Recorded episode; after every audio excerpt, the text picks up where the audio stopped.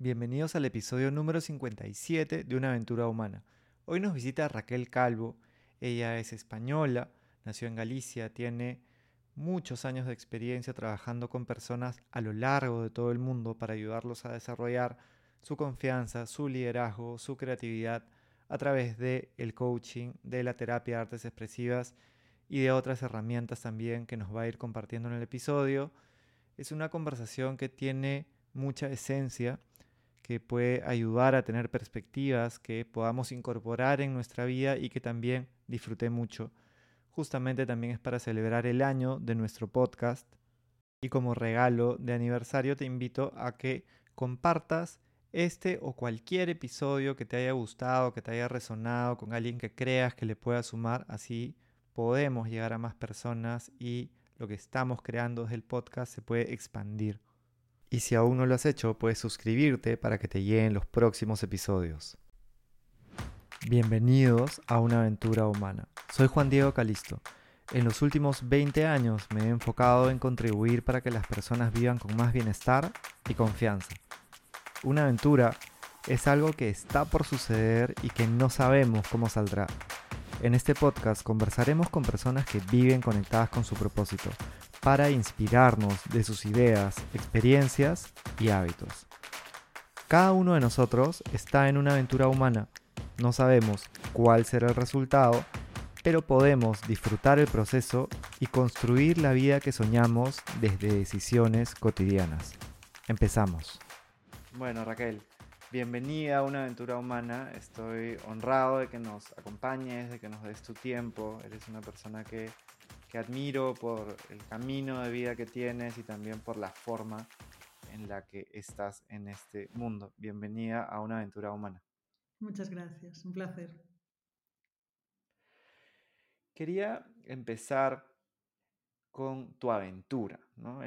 justamente el nombre del podcast creo que es como un imán, ¿no? Para, para buscar justamente a los entrevistados. Cuéntanos un poco cómo ha sido tu aventura humana, eh, conectada con, esto que, que conversábamos ¿no? antes del, episodio del, del, propósito, que es una palabra tan presente en tu vida y que la has trabajado también con tantas personas. ¿Cómo se conecta tu aventura con tu propósito? Bueno, eh, yo creo que precisamente mi aventura humana o mi vida ha sido la búsqueda de ese propósito. Eh, aún, yo creo que aún sigo buscando después de tantos años en, bueno, en el mundo del desarrollo personal, del coaching, de la terapia. Yo creo que nunca se deja como de, pulir o de encontrar ese propósito. Yo la primera vez que oí hablar del tema propósito fue como, creo que fue cuando empecé el primer curso de coaching, que alguien dijo en el, primer módulo, dijo, yo vengo aquí a encontrar mi propósito. Yo tenía, tenía 30 años, dije, hay un propósito como un propósito. O sea, venimos para algo en concreto. Y fue la, primera, o sea, me quedé como loca de, wow, pues yo no lo sé mi propósito. Entonces esto como me abrió mucho, muchas preguntas, ¿no? que es lo interesante de, de los procesos, ¿no? que te abran preguntas, de, o sea, si hay un propósito, ¿para, para qué estoy aquí? ¿no? Entonces para mí, mis últimos, sí, 14 años, 15 años han sido esa búsqueda de, de propósito, esa búsqueda de visión, esa búsqueda de sentido, ¿no? Dice Bucay, que, como, dice, que si, si, no le encuentras un sentido a la vida, la vida pierde el sentido. Entonces, para mí la búsqueda de propósito es precisamente encontrar ese sentido, qué, cosas, qué actividades, qué manera de estar en el mundo le da sentido a tu vida. Hmm, hace muchísimo sentido. ¿Y cómo llegaste? ¿no? Porque a veces las personas tienen esta idea de que cuando tú te conectas con algo que ya está estás en tu elemento y lo disfrutas y puedes también contribuir, el camino es un poco lineal, ¿no? Y está esta, este meme, esta imagen que usan de, mira, el camino al, a, encontrar algo con sentido y tu propósito es más como una telaraña, ¿no? Así que se va como conectando. ¿Cómo, ha sido tu, tu, camino? Totalmente, sí, para mí siempre pienso que el la búsqueda de propósito es más como una espiral, como de ir, de, ir profundizando hasta llegar a la esencia, como que algo que te conecta con todos esos puntos que al principio se veían tan separados. ¿no? Para mí, Para mí, yo creo que la búsqueda de, de propósito fue un reencuentro conmigo, ¿no? Fue como irme reencontrando con las... Yo creo que me perdí en algún momento de lo que era mi esencia, de lo que era importante para mí, de lo que realmente eran mis talentos y mi, mis capacidades naturales de aporte al, mundo, a las personas. Y, y, para mí fue como un camino de vuelta a mí misma, ¿no? irme reencontrando con qué cosas hacían sentido. Al principio más caótico, ¿no? muchas cosas que, que me gustaban, que me llamaban la atención, que, que me hacían sentir bien. ¿no? O sea, para mí esa búsqueda fue desde, desde tener un trabajo en una empresa, una multinacional en Bélgica, muy bien pagado, con coche de empresa y todo esto, a darme cuenta que mi día a día no tenía sentido para mí, no me, no me llenaba, no, no me sentía plena, no me sentía realizada. Sentía que estaba viviendo como la vida de otra persona, como que esto, ¿para qué? Eso, no sentía un para qué. Y ahí empezó mi búsqueda, decir, si me levanto por las mañanas sin ganas de hacer lo que estoy haciendo, ¿de qué tengo ganas? ¿De qué tengo, de qué tengo, tengo ganas de, de, de hacer cosas? De qué, ¿Cuál es mi interés? Entonces, primero empecé picoteando, así, ¿no? ¿Qué me gustaba? Me gustaba la pintura, me gust... tenía interés sobre espiritualidad, me puse a hacer cursos de budismo, hice cursos de cómic, en esa época yo vivía en Bélgica, que es como la capital del cómic, volvía a pintar, como muy poco a poco, y veía pues por aquí me resuena y por aquí no me resuena. Empecé a hacer yoga, a, tratar de ir más hacia el interior, a escucharme más, qué necesito. Y esto me llevó, yo creo que dos años, así como de danza, empecé a ir a danza, me gustaba bailar, me apunté a teatro, como cosas que desde pequeña me gustaban y que en el momento no tenía ningún sentido para mí, pero me hacía sentir bien. Y de ahí pues un poco por azares de la vida, ¿no? Llegué al, coaching, o sea, hice una formación de, de, coaching y fue esto que hablaban del propósito y de repente en esa primera formación dije, ostras, esto se me da bien, igual es esto lo que puedo hacer, ¿no? Ayudar a las personas a encontrar propósito mientras yo voy encontrando el mío. Siempre se me ha dado bien hablar con las personas, conectar, crear espacios seguros, gente que siempre ha confiado en mí. Y empecé un poco por ahí, como muy tímidamente, o sea, como, bueno, a ver, seguía con mi trabajo en Bélgica, pero... Y de ahí, claro, esta, esta formación esta, me hizo profundizar muchísimo más, como empezarme a tomar más en serio, como si hay un propósito y puedo hacer una búsqueda de sentido, por dónde quiero tirar y confiar más en mi corazón, confiar más en, si me hace sentir bien es que es para mí, si me hace sentirme viva, sentirme plena, es que puede haber algo para mí ahí. Y luego me acuerdo de aquel discurso de Steve Jobs sobre los, unir los puntos. A mí me hizo mucho sentido, ¿no? Como él contaba que de repente le dio por hacer un curso de caligrafía y que en el momento nadie entendía por qué le hacía un curso de la caligrafía. Y luego tuvo sentido con el tema de hacer las fuentes para Mac, ¿no? Cosas así entonces de repente me di cuenta, después de un tiempo, que los puntos empezaban a unir. De coaching pasé a la arte terapia, eh, me hice un máster en arte terapia, que tenía que ver con todo lo anterior, esta exploración de danza, de escritura, de cómic, de, de, de, teatro. De la arte terapia empecé a trabajar en lo social, que siempre me había interesado. De ahí volví a lo corporativo. Entonces, como esta primera exploración que parecía que no tenía ni pies ni cabeza, se fue uniendo y empecé a profundizar o a unir esos puntos que empezaron a tener sentido. Y bueno, y eso fue un poco el inicio de mi aventura, que esto te hablo hace eh, que 12 años, sí, 12 años, 14 años. Wow. Que me parece súper interesante cómo, cómo estos puntos se van conectando y también la importancia de darle profundidad ¿no? Mm. Porque en tu formación como, como coach has estudiado, ¿no? También te has formado con, eh, con el coaching coactivo, que está, ¿no? Es una propuesta muy bien pensada, muy bien implementada desde lo que he podido escuchar de las personas que se han formado. Y la terapia de artes expresivas también, ¿no? También trae todo un, una propuesta eh, sólida y esta creatividad de poder conectar estos puntos para poder eh, crear como tu combinación, ¿no? Estás como conectando tus, tus propios puntos. Para las personas que, nos están escuchando y, no conocen mucho de repente o, no han profundizado tanto en el mundo, tanto del coaching como de las artes expresivas, ¿qué podrías decir que es importante? Primero, ¿qué es cada una? Así a líneas como muy, muy generales. Y segundo, ¿qué podrías eh, decir que es como importante en cada uno de estos mundos? Mm.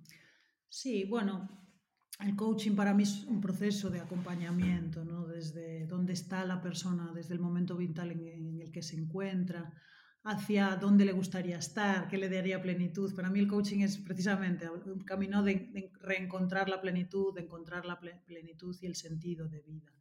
Entonces, un proceso de coaching desde cómo lo enfocamos desde el coaching coactivo, tiene que ver con una transformación interior del ser que se manifiesta con el hacer. O a veces al revés, como en mi caso, ¿no? Vas probando cosas y, te vas transformando. Pero la idea del coaching es eso, son procesos cortos de acompañamiento en momentos de tránsito vital. Clásicos ejemplos de coaching es cuando alguien, pues la edad que tenía yo, más adelante, a los 40, a los 50, viene y dice, no sé qué me pasa, no estoy satisfecho con mi vida, no, sé qué, no, no tengo esta plenitud que me gustaría tener. Pues lo primero es hacer un proceso de descubrimiento de qué sí tiene sentido para ti y indagar ahí desde la profundidad, como bien dices, y después empezar a crear esa visión de cómo me gustaría vivir, qué estilo de vida me gustaría tener. Y luego poco a poco ir encontrando los recursos para ir avanzando hacia esa visión y también superando miedos, limitaciones, frenos que normalmente nos ponemos a nosotros mismos suelen ser procesos cortos, como tú sabes, eh, de 12 sesiones, 10 sesiones, incluso hay gente que hace menos sesiones, o también puede hacer más. Después, la terapia de artes expresivas eh, tiene que ver con precisamente la expresión del ser, de uno mismo. Es a través de la expresión artística, sea pintura, música, dibujo, danza, eh, escritura. yo, trabajo, yo trabajo con diferentes con diferentes medios. Em, la idea es expresar, ayudarte a expresar tu verdad, quién eres, qué sientes. Eh, no hay expectativas en, la, terapia de artes expresivas de que algo sea bonito o feo, es más eh, qué necesitas expresar y cómo te puede ayudar un medio artístico para expresar eso que está moviéndose dentro de ti. Entonces, esta es la primera parte, ¿no? esta parte de libertad expresiva, de permiso, de poder expresar qué te está pasando a través de, un medio artístico. Y después lo que es muy interesante de la, terapia de artes expresivas es el diálogo con la obra. ¿Qué te dice la obra de ti mismo?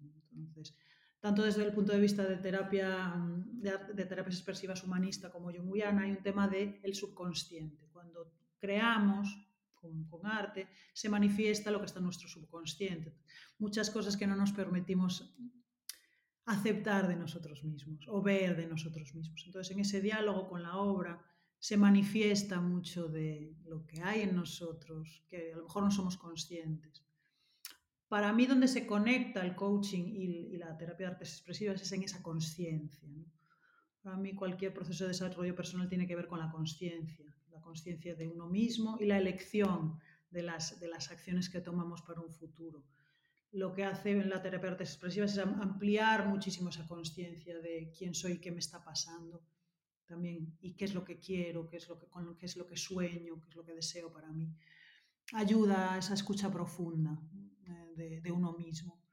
Y el coaching lo complementa mucho con llevarlo a la acción, con, con todo eso ponerle como estructura, eh, llevarlo a la realidad, eh, empoderar. El coaching para mí va mucho de empoderar también, de encontrar de la conexión con esos recursos. Entonces, para mí, el link de, la terapia de artes expresivas con el coaching fue como mm, eh, conseguir un impacto exponencial en las personas a nivel de conciencia de transformación y de movimiento hacia, hacia lo que quieren. Sí, Sí, bueno, ya ves que me apasiona el tema. Claro, es que eso es, fundamental, ¿no? Se nota y, me, me, mm. quedaba pensando, ¿no? En, sobre cómo el coaching, con la profundidad que puede tener y, las competencias que se trabajan con la, terapia de artes expresivas, en cómo estos mundos se pueden conectar. Es, por ahí va, digamos, que la propuesta eh, creativa también de Artsoma. Cuéntanos un poquito de Artsoma, por favor. Bueno, pues Artsoma es un proyecto que inicié hace, hace varios años, al principio con, desde un enfoque más primario que le llamaba coaching creativo, coaching corporal, ya hace siete años, donde la idea era precisamente integrar el coaching con la terapia de artes expresivas y dar estas herramientas a coaches, o sea, entrenar a coaches en, herramientas básicas y sencillas y poderosas de arte terapia, tanto de terapia de las artes expresivas como del movimiento terapia, para utilizarlo en sus sesiones. Entonces, esto empezó primero con coaching corporal, luego con el coaching creativo y acabó durante el confinamiento lancé Artsoma porque realmente quería dar ese recurso. Para mí estaba siendo tan poderoso durante el, tiempo del, confinamiento poder pintar, poder bailar, poder expresar mis emociones a través del arte y tener esa, esa vía de, de, de autoconsciencia, de, salida de todo lo que me estaba pasando, que dije, ahora es el momento de también ofrecer este recurso. Y la verdad es que, es que contacté con una persona que me ayudó a lanzarlo y lo lanzamos en un mes. Durante, durante el tiempo que estuve confinada trabajando online con ella, lo lanzamos. Eh, mm, hicimos la primera conferencia en la, en la Semana del Coaching de la Federación Internacional de Coaching en España y fue, tuvo, no sé, 150 personas en esa primera llamada y de ahí lanzamos la primera promoción, que son cuatro módulos eh, de fin de semana en formato online donde trabajamos. En el primer módulo las bases ¿no? de cómo utilizar la terapia de artes expresivas en sesiones de coaching de manera muy sencilla, pues eso, no hay correcto ni incorrecto, eh, no se espera una, un virtuosismo artístico, con pintar como una persona de 3, 4 eh, años es suficiente, el tema del diálogo con la obra, y entonces unos ejercicios básicos y a la vez que, poderosos para que los coaches o los terapeutas que venían al curso lo pudieran implantar ya en sus sesiones, en su manera de trabajar, eh, que le llaman fundamentals o fundamentos de Artsoma. Eh, después hacíamos el segundo módulo que iba de, de cuerpo, que se llama el cuerpo habla, iba de cómo precisamente incluir la corporalidad, el movimiento eh, en, las sesiones de, de coaching incluíamos algo de danza, de música y también siempre con la, con la pintura, con el dibujo. El, tercer módulo iba de emociones y profundizar en la inteligencia emocional a través de también, una vez más, del cuerpo, una vez más, y de la, y de la pintura. Y en el, último momento, en el último módulo hacíamos una integración que le llamamos estados del ser, donde trabajamos mucho el tema de la identidad y la multiplicidad de la identidad que tenemos y cómo trabajar este equipo interno, ¿no? cómo llevarnos bien nuestras diferentes partes. Una vez más, integrando todo lo anterior. Entonces, a pesar de ser sencillo, eran cuatro módulos, es un programa muy profundo y tuvo un impacto muy, profundo. De hecho, en ese año lo lancé dos veces en español y una vez en inglés, con un feedback fantástico, eh, siempre online. Eh, al, año siguiente lo volví a lanzar y después decidí parar porque no me sentía con muchas fuerzas de lanzarlo presencial y la gente me estaba demandando hacerlo presencial. Mm, y aún me sigo pensando si lo quiero hacer presencial o no, en formato retiros. Realmente sí que necesita una evolución. Eh, mm, aún no sé, aún estoy en proceso, autoproceso creativo, aún no sé hacia dónde. Pero sí, esto es Artsoma. Me encanta. De hecho, cuando se abra nuevamente la formación, eh, vamos a estar atentos para compartirlo y también desde mi lado me parecería súper valioso poder aprender también de ti. Em, en mi caso, es, es, bien interesante, creo que cada uno tiene una historia alrededor del arte. y, y, justamente hay estos Creo que como en todo en la vida, crecemos con muchas ideas, como preconceptos de los que tenemos que irnos eh, limpiando, ¿no? Y en, mi caso, recuerdo una imagen muy clara, yo cuando estaba en el, en el colegio y no me acuerdo realmente cuál fue la consigna, pero sé que uno podía dibujar algo y, yo pinté como muy intuitivamente un, un, Don Quijote abstracto, que a mí me encantó, pero el profesor, no, no sé si no eran las consignas o no recuerdo bien por qué no le gustó, pero sí recuerdo de que no fue buena la nota y no fue buena la reacción. Pero yo me lo llevé, ¿no? me lo llevé a, mi cuarto y lo tuve ahí por mucho tiempo, ya en una mudanza se me perdió. Y mm, alrededor también de otras artes, de la, de la escritura. Eh, bueno, la escritura sí la empecé a los 14, 15 años desde poemas muy, pero eran muy intuitivos también, no, no seguían como, no como no eran técnicos, sino eran simplemente esenciales, creo. Y en el camino fui encontrando también otras formas. La danza, eh, gracias a una una maestra de lenguaje corporal, Karina Quispe, ella me presentó a estos mundos y empecé a darme cuenta que podía moverme de manera libre y fui descubriéndolos como en un espacio libre. Y con la voz estoy empezando a explorar hace un mes y medio y me doy cuenta de cómo te puede abrir como otras puertas en tu vida también el estar conectado con, con el arte y de lo valiosa que es y también, bueno, pude llevar un tallercito de terapia de artes expresivas, ¿no? De tres meses, donde experimenté un poco, me imagino que es como una probada, ¿no? De, de toda la, de todo lo valioso que, que tienen para compartir. Pero qué importante que es de alguna manera democratizar el arte, ¿no? O sea, no tienes que ser pues un escritor que quiera ser el, el ¿no? Como esa aspiración que tienen los escritores que, que siempre viven a ver, no quiero generalizar, ¿no? Pero muchas veces viven frustrados porque quieren llegar como al nivel máximo y, están criticándose entre ellos, o de también, ¿no? De, la gente que tiene como ciertos, eh, como estándares estéticos de lo que tiene que ser el arte y eso hace que muchas personas no entren o no se sientan lo suficientemente buenos, ¿no? ¿Qué, qué tienes para decirnos sobre eso? Bueno, pues estoy totalmente en, línea ¿no? con lo que comentas. Creo que hay mucho tema, claro que desde la escuela, desde, incluso desde la sociedad hay mucha presión que, con el tema del arte y del arte, el concepto de que ser artista y que es crear. Y hay una especie de presión sobre el virtuosismo, bien o mal, esto que te pasó a ti en el cole, ¿no? De hago un dibujo y me dicen que está mal y que no vale.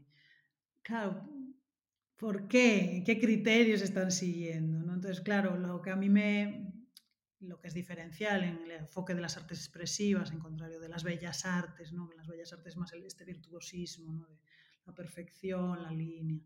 En las artes expresivas es precisamente lo contrario, es la capacidad de expresar, de, de, liberarte, de, de no tiene que haber un resultado bonito o feo, es el proceso creativo en sí mismo lo que tiene valor. Y claro, cuando doy los talleres, lo primero que le digo a las personas es, ¿conocéis niños de 3, 4 años? ¿Saben pintar? Sí, tú les das colores y pintan. No les importa si es bonito o feo. De hecho, a ellos les encanta lo que han pintado. Hasta que llega un adulto a decirles, no, no, esto no está bien. Hasta el momento la gente disfruta, los niños disfrutan de pintar y de, compartir lo que han pintado, de enseñarte y de explicarte lo que hay ahí que es en el fondo es recuperar esto, volvemos a la idea de recuperar lo esencial. Igual que los hombres prehistóricos pintaban en las cavernas, primero con manos, después pues más, más, con más, más virtuosismo, menos, pero para mí es algo esencial al ser humano, es esta capacidad de, crear, de, compartir la creación, de expresar, sea con música, sea con pintura, sea con danza. Yo creo que es Pensamos en todas las culturas, está la danza, está la pintura, está la música, está la, poesía. Entonces, para mí es también lo que le da belleza a la vida, sentido a la vida, ¿no? Que sería, y, creo que lo hemos vivido todos durante el confinamiento, que hubiéramos sido de nosotros sin música, sin cine, sin escritura, sin libros. Al final es esto lo que te ayuda a estar conectado con otros seres humanos y, y vivo. Entonces, para mí en un proceso de desarrollo personal incluir eh, la creación, el arte, también sanar esas heridas infantiles que todos tenemos, ¿no? que te han dicho, no, mal, eso no está bien, eh, mal pintado. Eh, de hecho, es que ya el hecho en sí mismo de darte permiso a pintar y decir, ok, lo voy a expresar a mi manera y parar esa, esa vocecita que te dice, qué mal dibujas, ya es transformador. Ya es un paso de empoderamiento, decir, yo puedo crear, ¿no? Como el yo creador, darle espacio a ese yo creador, a ese yo creativo, a ese yo, yo lleno de recursos, ¿no? que todos somos. Lo que pasa es que pues, se, se va apagando a veces esa, esa parte creativa. La vida nos va poniendo esos Mm, frenos que la apagan. mm. Me hace muchísimo sentido creo que es algo muy común, ¿no? A veces yo creo realmente que, que- que el pensamiento crítico se ve como profundamente, eh, no sé la palabra, pero quizá atacado por como estas eh, ideas ya asumidas como verdades de la sociedad, ¿no? Que es tú estudiaste, por ejemplo, ¿no? Estudiaste ingeniería y hoy día trabajas en una gran corporación, no eres creativo y el arte no es para ti, ¿no? O sea, no digo que sea como verdad para todos, pero algunos tienen esas ideas y, y se limitan también. Entonces, el, el poder realmente entender que, ¿no? que tenemos un montón de, de posibilidades de crear, de formas tan diversas, ¿no? El otro día estaba pensando también en cómo incluso el, el podcast es un medio de creación porque es como que todo episodio, ¿no? Eh, y hay diferentes formatos, ¿no? Hay formatos, conversamos también el otro día, eh, donde incluyen música, donde incluyen sonidos, eh, sonidos de la conversación, sonidos de la naturaleza. Es, es un proceso creativo y artístico también. Y a veces el simple hecho, me da cuenta de plantearte la posibilidad de que eso puede ser un medio auténtico de expresión eh, creativa, ya te hace toda la diferencia, ¿no? Claro que sí. Bueno, para mí yo creo que cualquier actividad, según cómo la hagas, puede ser, puede ser un arte. Cocinar es un arte. Mm. Eh, lo puedes hacer como un arte, lo puedes hacer como cero artístico, ¿no? Pero, claro, cualquier cosa que cuides, pongas de ti, lo hagas a tu manera, te atrevas a hacerlo un poco diferente, para mí ya es un proceso creativo, ¿no? Yo, de hecho, me encanta este planteamiento de la vida como obra de arte, ¿no? Cómo, es vivir, vivir la vida como un arte. Eh, para mí esto es mi desafío vital, ¿no? Seguir creando mi camino de manera auténtica, de manera valiente, de, de manera personal, eh, con belleza, con amor, con cuidado.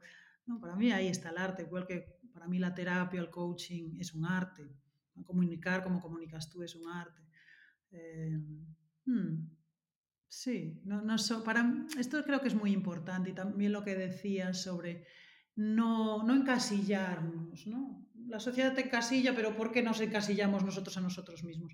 ¿Qué importa si estu- yo estudié administración de empresas, luego me formé mucho más adelante en eso, en coaching, en arte terapia, en terapia gestalt, en terapia de movimiento.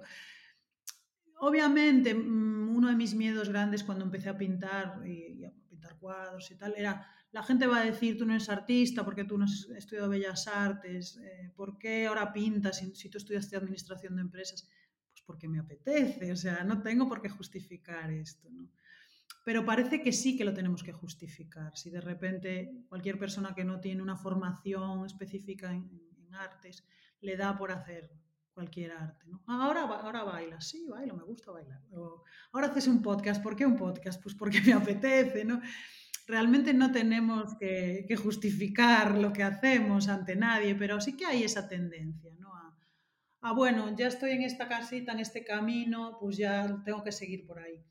Para mí ahí está el concepto de la vida como obra de arte. ¿no? Somos el autor de nuestras vidas, somos el protagonista de nuestra historia eh, cómo, tomar esa, libertad y esa responsabilidad, ¿no? Cómo apropiarnos de nuestra historia vital y, y, crear la vida a nuestra manera. Para mí ese es el gran desafío a nivel personal y cuando trabajo con las personas a las que acompaño, sus procesos, este es el desafío, cómo hacer las cosas a tu manera, cómo darte permiso de ser y de hacer las cosas como a ti. ¿Te va bien? ¿Te gusta? ¿Te resuena? Me encanta. De hecho, mientras hablas, me venía a la mente también. Yo cuando tenía, claro, 14, 15 años, empecé ahí a escribir eh, poemas dentro de un como entorno eh, emocional retador, digamos, mi casa era difícil, mi papá era alcohólico y era, era como un medio de, de sublimar de alguna manera, de encontrar formas de sentirme mejor sumado al, al fútbol. Y luego en un viaje en, Cusco eh, a, los, a los 18 empecé a escribir y algo que comenzó, comencé escribiendo en un cerro una vez que estaba por ahí caminando por el Valle Sagrado de los Incas. Em, tomó más forma, luego lo, lo, retomé. Me animé al final a publicarlo a los 28 años. Lo fui como agarrando por momentos. Algunos poemas cerraron capítulos. Es un, como un libro de 82 páginas, es como una novela, como dije, ¿no? Algo entre un poquito más largo que un, que un cuento. Y recuerdo que, que busqué a una persona que me resonaba lo que escribía en unas columnas eh, de un diario de acá de Perú. Eh, ya era una persona avanzada en edad, eh, que claro, después entendiéndolo, era una persona que había como buscado esta perfección de alguna manera y había sacado su único libro, no sé, creo que a los más de 80 años, algo así. Y su comentario respecto a, mi libro fue como bien crítico, ¿no? Y en un momento casi hasta que me detiene, pero hubo todos los otros comentarios que eran más de personas como en una sintonía parecida, que creaban diferentes cosas. Fue, mira, esto es un regalo para la persona que pueda eh, verlo, que, que, es, que de alguna manera esté para recibirlo, ¿no? Y, y, lo compartí. Y de hecho que con esta voz interna, creo que al final como estos, estos profesores, estos personajes, que son como seguramente muy críticos también con ellos mismos, todos los tenemos, la tenemos de alguna manera, ¿no? Y como que tenemos que irnosla sacando cuando estamos creando, cuando estamos viviendo, ¿no? Este arte de vivir me encanta cómo lo planteas, me vas a acordar a los, a los toltecas y los cuatro acuerdos y como dicen, ¿no? Que el, que el, el ser humano es un artista porque ya está viviendo y haciendo esa analogía con, con el ser humano, las personas que, que, están en un proceso de crear algo, ¿no? Todos estamos siempre, ¿no? Eh, en un proceso de, de crear algo que mm. les, les podrías recomendar para vivir con más confianza? Veo que es una, una pregunta como muy general. Me gustaría sentirme con más confianza en este proceso de, de crear. Mm. A ver, es que ahí está lo clave, ¿no? La confianza. Y eso para esas voces críticas interiores. A ver, yo, yo siempre hablo de la escucha interior, de la importancia de escucharnos profundamente, ¿no? Y a la vez tenemos muchas voces que algunas nos dicen, no, por ahí no, otras te dicen, sí, confía. Eh, para mí el, el aquietar la mente, toda esta parte de meditación, pero que, que, puede ser algo muy básico, ¿no? Como darte tus tiempos de reflexión, de escribir, de soñar, de, de, pensar qué es lo que te hace bien, es lo que te hace bien, qué es lo que te hace sentir bien en la vida, te hace... Me gusta pasear, me gusta escribir, me gusta cocinar, me gustan las plantas. Lo primero para mí es es esto, ¿no? Empezar a, a, a, con lo pequeño, pensar en qué cosas te hacen sentir bien, te hacen sentir como, mm, esta, esto soy yo cuando hago esto, esto, y hacerlas. O sea, darse el permiso de hacer, porque cuanto más haces, más confianza vas tomando en que eso puede ser posible. O sea, la, como dicen, no, la práctica, la práctica hace el maestro, pero yo creo que en todo, o sea, me gusta caminar por la montaña. Obviamente el primer día que vayas pues te cansarás, pero al sexto día pues superas montañas más grandes, ¿no? Como metáfora. A, si te quieres dedicar a algo, obviamente el principio no va a ser fácil, te cansarás y tendrás un montón de gente que te diga que estás loco, que no, a dónde vas, pero es esa práctica, desde lo pequeñito, pues, como digo yo, como empecé yo, pues pintando una libreta pequeñita y acabas haciendo un cuadro de dos metros por dos metros, ¿no? Pero si no hubiera empezado con una libreta pequeñita, yendo a comprar material escolar, no hubiera ido tomando esta confianza para acabar. Pues subiendo una montaña grande, pintando un cuadro grande, dedicándome a una profesión. Entonces, para mí es esta mezcla, ¿no? De una escucha de, profunda de qué me hace sentir bien, reflexionar, escribir sobre ello, compartirlo con gente que sabes que te va a apoyar en, tu bienestar y luego atreverse poco a poco a dar pasos pequeñitos eh, en, estas cosas. Entonces, poco a poco se irán uniendo los puntos y, y esa confianza irá llegando. No, obviamente no es el primer día, siempre es cualquier ciclo de aprendizaje. Empezamos con miedo y la confianza se va ganando a medida que vas caminando. ¿no? Este dicho, eh, caminante no hay camino, se hace camino al, andar. Pues empezar a caminar.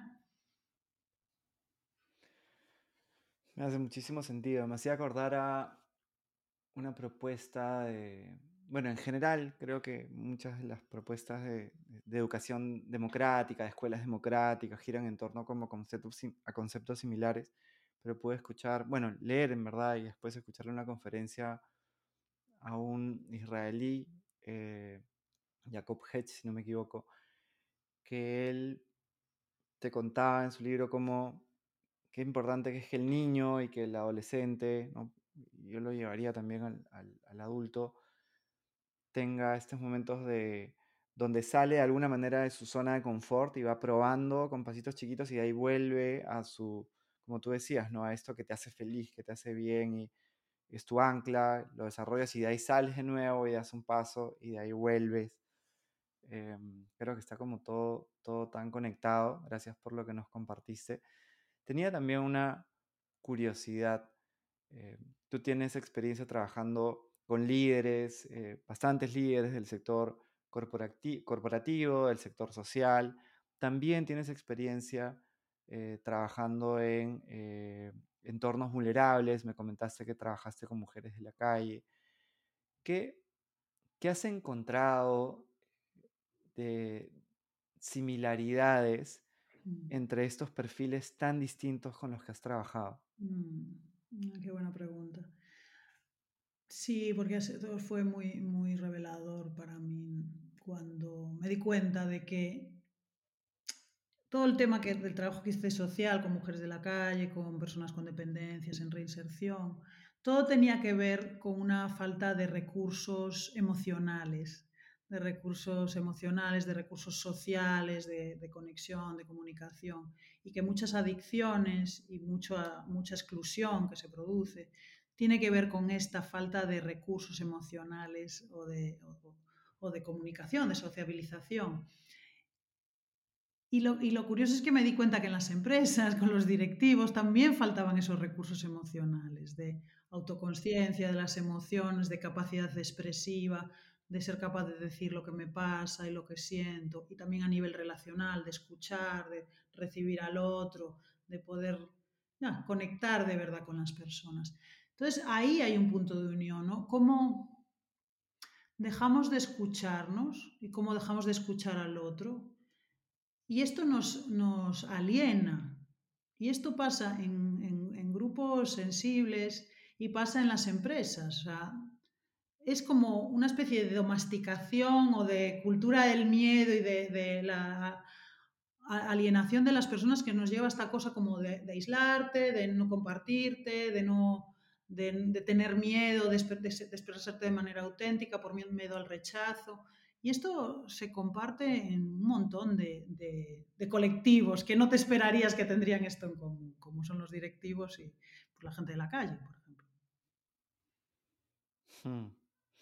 Me resuena mucho. De hecho, es algo que, que conversábamos también ¿no? antes del, episodio, cómo, cómo, pueden haber paralelos eh, que, que uno diría Claro, yo, he trabajado con, con mujeres eh, eh, de comunidades quechohablantes, con jóvenes que tienen un contexto privilegiado y, jóvenes que tienen un contexto vulnerable, chicos que están saliendo de pandillas, gerentes. O sea, igual que tú, ¿no? Estos paralelos, pues, de, de realidades que tú dirías, porque a mí me pasó que cuando empezaba a trabajar con, con líderes del sector corporativo decía, uy, pero eh, ¿cómo hacer? ¿no? Y por un lado creo que fue importante reconocer que el, el, liderazgo es algo que uno va desarrollando en su vida, entonces no, no tienes que ser como el gerente de una corporación para desarrollar liderazgo y te puede dar insumos. Y, y, dos, como es lo que tú decías, de hecho, con lo que acabas de compartir me hace todo el sentido del mundo. Son como falta de recursos, ¿no? Recursos emocionales, más conciencia, eh, problemas muy similares que pueden, que pueden estar teniendo personas, un gerente con, con, un chico que ha salido de una pandilla y cómo el, el, el trabajar con ellos desde un espacio eh, bien planteado puede ayudarlos muchísimo a que, a que crezcan, ¿no? Sí, y tiene que ver con la conexión con el lado más humano, ¿no? Porque las situaciones que puede vivir un chico en la calle o un gerente en una corporación por el nivel de estrés y depresión que tiene, te deshumaniza, te, te, te, te impide sentir, te impide conectar, conectarte y conectar con los demás. Es, es como hay un bloqueo muy grande, ¿no? casi traumático, diríamos, en algunos casos más traumático que en otros, pero, pero es verdad que es como perder esa, esa condición humana eh, de, de, de, la vulnerabilidad, de asumir tu vulnerabilidad, de mostrarte de manera auténtica. Hay un, pánico a esto, entonces eh, eso se convierte, hay unas conductas que, vienen de este miedo que no son muy positivas y, son como el, de antiliderazgo. ¿no? Me, gusta lo que dice sobre, sobre que el liderazgo no tiene que ver con ser gerente. Liderazgo para mí el liderazgo es un liderazgo de, vida, ¿no? liderazgo interior, el liderazgo como, persona. ¿no? De hecho, en, en el modelo coactivo de liderazgo hablamos de que todos somos líderes y líderes desarrollan líderes eh, y esta importancia de traer la vulnerabilidad, tu lado humano, tus luces y tus sombras, aceptarte como eres, con, con lo que vales y con lo que te cuesta. Eh, tiene mucho que ver con, con, lo que estás diciendo, ¿no? Como abrazar la, la, persona que eres, lo humano. Y es esto lo que da, lo que hablábamos antes de la confianza. Yo creo que cuanto uno se acepta más como es, con, con las luces y con las sombras, también toman más confianza en, en que en compartirse, en, sí, en, expresarse, en tomar decisiones. Mm. Se va como conectando todo, ¿no? Porque justamente, digamos, del, del modelo co-activo, ¿no? Para las personas que nos están escuchando, el significado no es el coactivo que tenemos, ¿no? Como que solemos escuchar en, en español, sino es, eh, es ese término que, que relaciona más el co con lo relacional, con el activo, con la acción, y es una propuesta bien poderosa eh, que nos está compartiendo Raquel. ¿Cómo se va tejiendo? Porque hemos hablado, creo, a lo largo de, de, gran parte de la conversación de esta parte más relacional, más hacia uno mismo también, más desde la acción, y, y cómo desde algo tan esencial, claro que se puede trabajar con, con diferentes perfiles, eh, podemos llegar a algo tan eh, claro, creo, que es lo que se propone, no solamente desde la parte del coaching coactivo, sino del liderazgo. ¿no? Te comentaba cuánto me resonó la definición que tenían sobre que el líder es el que amplía la responsabilidad de su mundo. Uh -huh, uh -huh. Eso me encantó. Sí. Sí, hablamos mucho de esto, ¿no? De la, de la, o sea, que los líderes lo que hacen son responsables o capaces de responder, que hay este, este juego en inglés, able to respond, capaz de, capaz de responder, responsible, eh, de su mundo. Y claro, en este concepto de tu mundo, ¿qué es tu mundo? Pues tu mundo es, lo primero, tú, tu mundo interior, esa responsabilidad de gestionar bien tu mundo interior, tus recursos, eh, Luego, el siguiente mundo es pues, tu familia, tus amigos, tu barrio. Pues, el siguiente mundo de influencia, en el que puede, siempre tenemos una influencia. A mí me gusta de este concepto de liderazgo es que siempre estás teniendo un impacto. Si te quedas en tu casa y no hablas con nadie, estás teniendo un impacto precisamente por no salir y no hablar con nadie. Estás teniendo un impacto en tu mundo y estás teniendo un impacto en el mundo que se pierde estar contigo. Eh, entonces, esta responsabilidad de mis pensamientos, mis deseos y mis acciones tienen un impacto en mi mundo, en mi mundo interior y en el mundo que me rodea. Sea un mundo más, más próximo, familia, amigos, barrio, puede ser un mundo más mi país, mi ciudad, mi comunidad, y luego en el mundo a nivel global. pensamos que no, pero esto que dicen del efecto mariposa, cualquier cosa que hacemos está teniendo un efecto global. Y, ser consciente de esto y ser consciente de nuestra capacidad de impacto desde lo pequeño hacia, hasta lo grande, para mí ahí está el tema del liderazgo. Y ahí entra con lo que dices tú, ¿no? De lo relacional. Mm.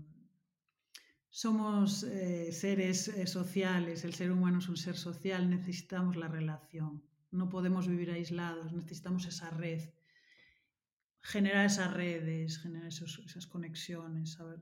Es muy importante. Bueno, tú y yo, los dos hacemos coaching activistas a nivel global y sabemos la importancia de generar redes y de generar ah, redes de ayuda eh, y redes de impacto positivo en el mundo. Entonces creo que es algo que tú y yo compartimos, estas ganas de generar un mundo mejor eh, y yo creo que esto no lo, no lo hacemos solos, o sea, no, no se hace uno solo, hay, hay, que generar colaboraciones, ayuda, pedir ayuda.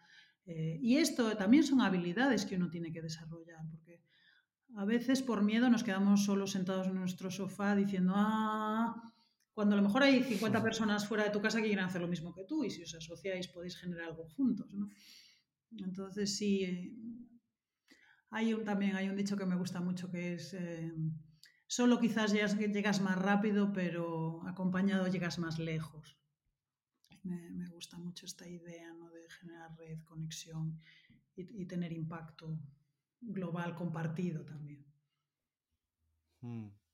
También me encanta, ¿no? Creo que es como fundamental eh, y es también eh, como una exploración, el, creo que en la medida que tú estás más conectado con tu, con tu intuición, con tu, te conoces más, eh, haces cosas que te, que te gustan, por lo tanto estás ¿no? Como explorando desde estos también como mini propósitos que se conectan con tu propósito y estás más en esta sintonía, es mucho más eh, entre que fácil de reconocer o menos difícil o de repente se conectan sintonías similares con personas que están también en esa, en esa sintonía, ¿no? y, y podemos, podemos crear, lo que totalmente de acuerdo que, que juntos es que podemos podemos realmente generar, eh, generar este impacto eh, que sume, ¿no? este impacto positivo. Eh, me, me, he quedado pensando de varias cosas de las que hemos hablado, esto de, de para qué estamos en este mundo, ¿no? Creo que es una pregunta muy relevante para, para hacernos siempre, para ver cómo es que se puede hacer desde muchos canales, ¿no? Quizá algunas personas lo hacen desde su, desde su trabajo, desde su hobby, desde su familia, desde, desde lo que quieren compartir, pero volver a esa pregunta es algo tan importante. Em, nuestra última pregunta del podcast es eh, una pregunta que ya se ha vuelto la, la única clásica. Es como todos estamos ¿no? en esta aventura humana, ¿no? como hablábamos, desde el confinamiento también se ha vuelto como más aventura en muchas cosas, con todo lo que ha traído. Em, y de alguna manera todos estamos buscando tener una mejor vida, no, no, en un sentido aspiracional, sino de que queremos sentirnos mejor, ¿no? queremos vivir haciendo cosas que nos gustan, queremos sentirnos más tranquilos. ¿Qué podrías recomendarle, decirle desde una idea, experiencia o lo que sea que, que, tú quieras compartir con las personas que te están escuchando y que quieren vivir su aventura humana con más bienestar y más conectados con, con su esencia? Bueno, un poco creo que lo hemos ido diciendo. Eh, lo primero para mí es, es, escucharse a uno mismo y validarse en esa escucha. Es decir, si, si yo tengo deseos, aspiraciones, escucharlas, no negarlas, no decir, ah, es que yo estoy muy loco porque mira que son cosas que se me ocurren. No, lo primero es escucharse y decir, ¿cómo estoy? ¿Cómo, cómo me siento en mi vida? ¿Cómo, cómo desatisfecho estoy con, con lo que hago, con las relaciones personales que tengo, con cómo me comunico? Y, y ir viendo también, ¿no? ¿Qué, ¿Qué, desearía? Sin, a ver, no sé, para mí desde este autocuidado, ¿no? Desde, es que para mí tiene todo que ver con el bienestar y el autocuidado. Y parte eso, de, de descubrir, redescubrirse qué cosas me hacen bien y empezar a hacerlas poco a poco. Pasitos pequeños, no hace falta darle la vuelta a tu vida completamente en un primer momento, pero sí escuchar esos deseos como del niño interior que, que, no han sido satisfechos, ¿no? como esto de me gusta pintar, me gusta escribir poesía, me gusta pasear por el campo, me gustaría... Hey, ¿Qué es lo que te gustaría? Porque es curioso, cuando le hago coaching a personas me dicen, bueno, pero es que esto lo desea todo el mundo. Y digo, no, tu deseo es tu deseo y es lo, también lo que te hace único ¿no? como persona. Los sueños son súper personales. Los sueños y los deseos que cada uno tenemos a veces los compartimos, pero muchas veces no, es algo muy personal.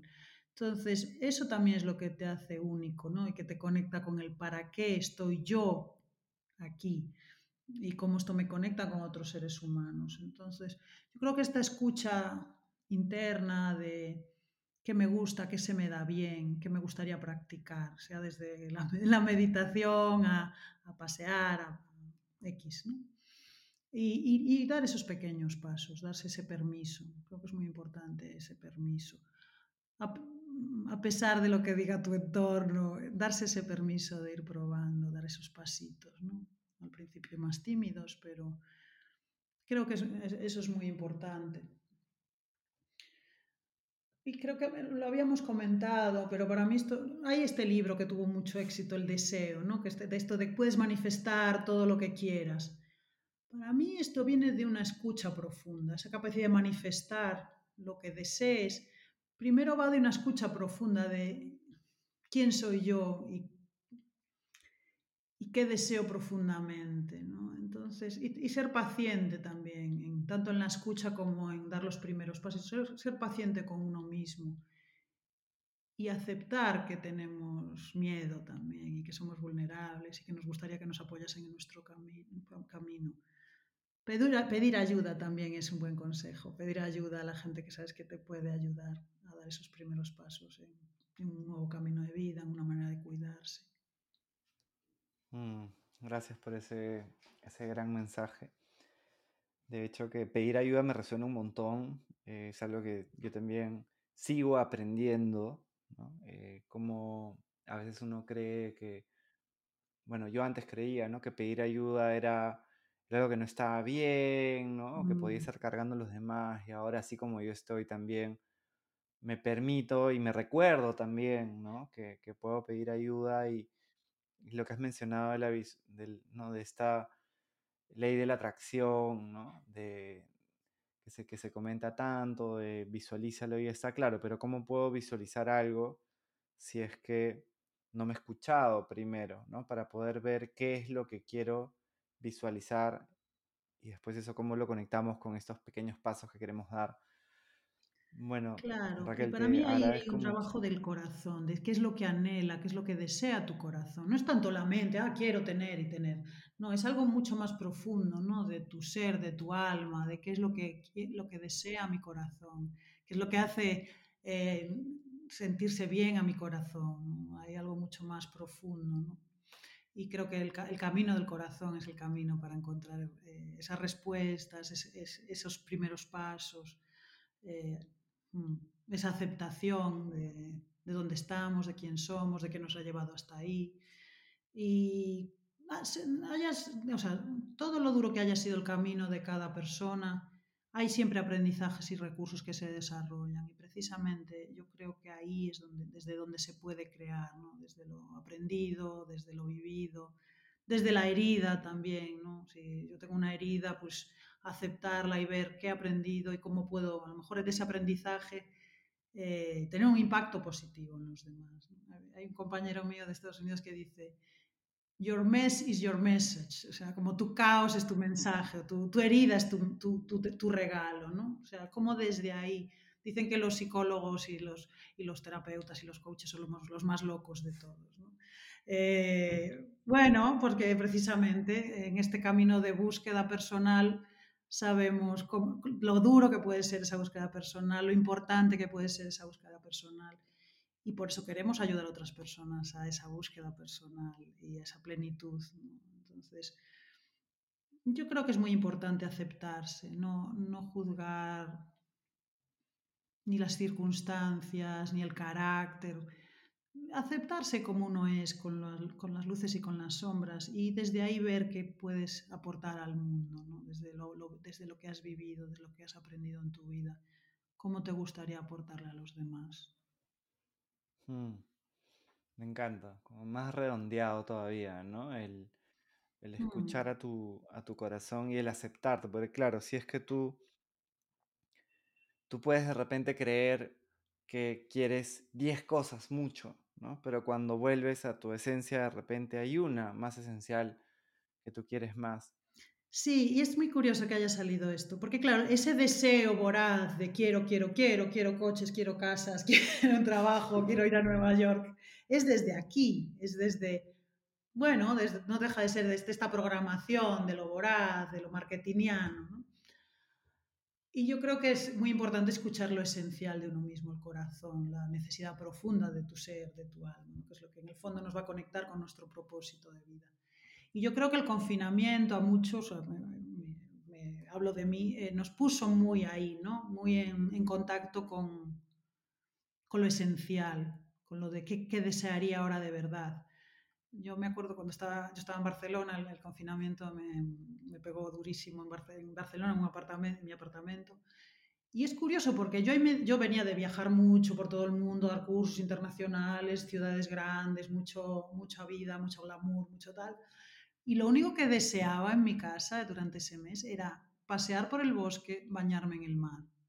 Solo me venía ese pensamiento, pasear por el bosque, bañarme en el mar. No echaba de menos ni restaurantes, ni hoteles, ni aviones, ni viajes, nada de eso. Lo único que quería era pasear por el bosque, bañarme en el mar. Y de hecho salí del confinamiento y me vine a vivir a Galicia y vivo en la playa al lado de un bosque. Eh, ahí, precisamente esa situación que para mí fue muy desafiadora porque estaba sola en un apartamento pequeño, acostumbraba mucho contacto a estar muy aislada me, me puso en contacto con algo, con un eso, deseo esencial como de mi corazón y de mi alma, que lo que a mí me generaba bienestar es la naturaleza y lo que me abre con el, corazón es estar en conexión con la naturaleza. Y estoy muy contenta de la decisión. entonces a veces es eso, las situaciones límite nos, nos ayudan nos, eh, nos posibilitan ¿no? esta conexión con, con lo esencial, con ese deseo profundo.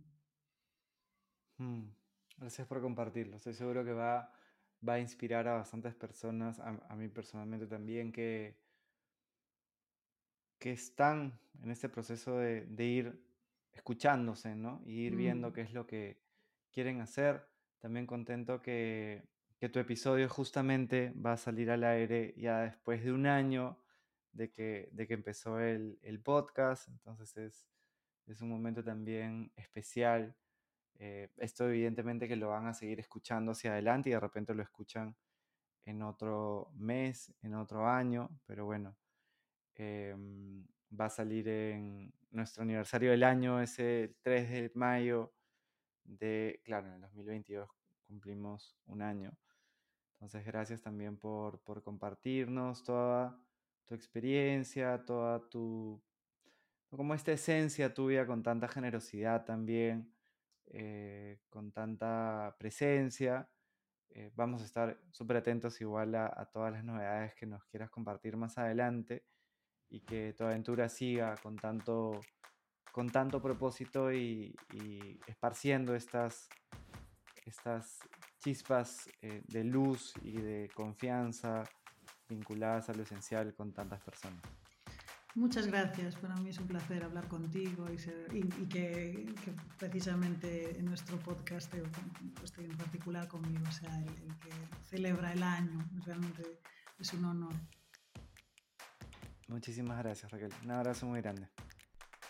Gracias por invertir este tiempo en ti, estos momentos para poder inspirarnos desde conversaciones como la que acabamos de escuchar son muy importantes. Si no lo has hecho, puedes suscribirte poner las estrellitas en Spotify, un review en Apple Podcast y compartirle también el episodio a quien creas que le pueda sumar. Hasta pronto.